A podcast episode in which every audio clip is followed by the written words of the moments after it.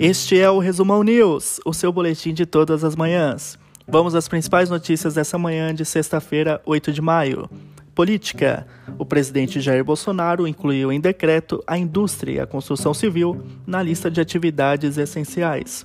Na manhã de ontem, Bolsonaro foi ao Supremo Tribunal Federal junto ao ministro da Economia, Paulo Guedes, e um grupo de empresários e representantes de associações que, segundo o presidente, representam 40% do PIB brasileiro e 30 milhões de empregos.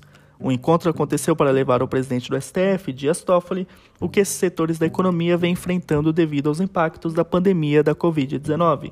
A solicitação foi de uma flexibilização das regras de, de distanciamento social seguindo todas as medidas de proteção recomendadas pelo Ministério da Saúde, sob o risco de, segundo os empresários, a economia colapsar caso as restrições sejam mantidas. Veto aumento para servidores. O presidente Jair Bolsonaro afirmou que atenderá ao pedido do, do ministro Paulo Guedes e vetará o aumento de salário a alguns grupos de servidores públicos, em projeto aprovado na quarta passada pelo Senado. Segundo o ministro, o momento é de sacrifícios para os trabalhadores da iniciativa privada e não deve ser diferente para os servidores públicos. Dessa forma, apenas servidores envolvidos diretamente no combate ao coronavírus poderão receber aumento. Economia: o dólar teve mais um dia de alta e fechou o dia cotado a R$ 5,84. A Bolsa de Valores de São Paulo teve queda de 1,20% o benefício emergencial do governo federal para trabalhadores com carteira assinada que tiveram redução de salário ou suspensão do contrato de trabalho já engloba um total de 5.447 mil pessoas. Os pagamentos começaram a ser feitos essa semana pela Caixa e pelo Banco do Brasil, e o trabalhador receberá diretamente na conta indicada pela empresa ao solicitar o benefício ao governo. A consulta quanto à disponibilidade do benefício pode ser feita pelo aplicativo Carteira de Trabalho Digital.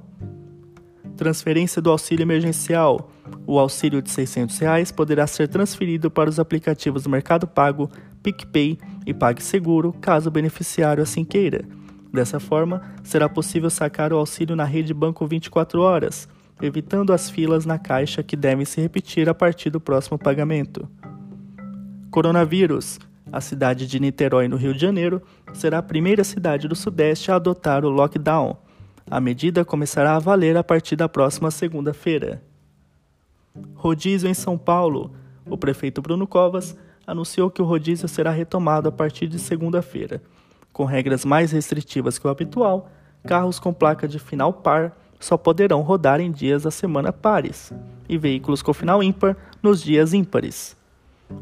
Os taxistas continuarão isentos do rodízio, mas o mesmo não se aplica a motoristas de aplicativos. O Ministério Público de São Paulo deu prazo de 48 horas para a Prefeitura esclarecer em quais dados técnicos se baseou para tomar essa decisão.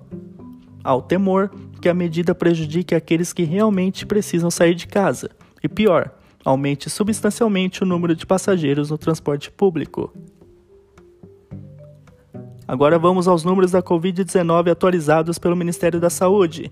São 135.106 casos confirmados. Destes, 55.350 estão recuperados. 9.146 vieram a óbito. De, quarto, de quarta para quinta, o Brasil registrou 610 novas mortes. O Ministério esclarece que nos últimos três dias, 227 pessoas morreram vítimas da Covid-19. Dessa forma, o número de registros é maior devido à demora na divulgação dos resultados dos exames de pessoas que faleceram há mais dias. No mundo, o total de infectados é de 3 milhões 836 mil pessoas. O número de mortes é de 269 mil. O total de recuperados já é de 1 milhão 278 mil pessoas. Esse foi o resumão de hoje. Esperamos você amanhã com as principais notícias para o seu dia. Até lá!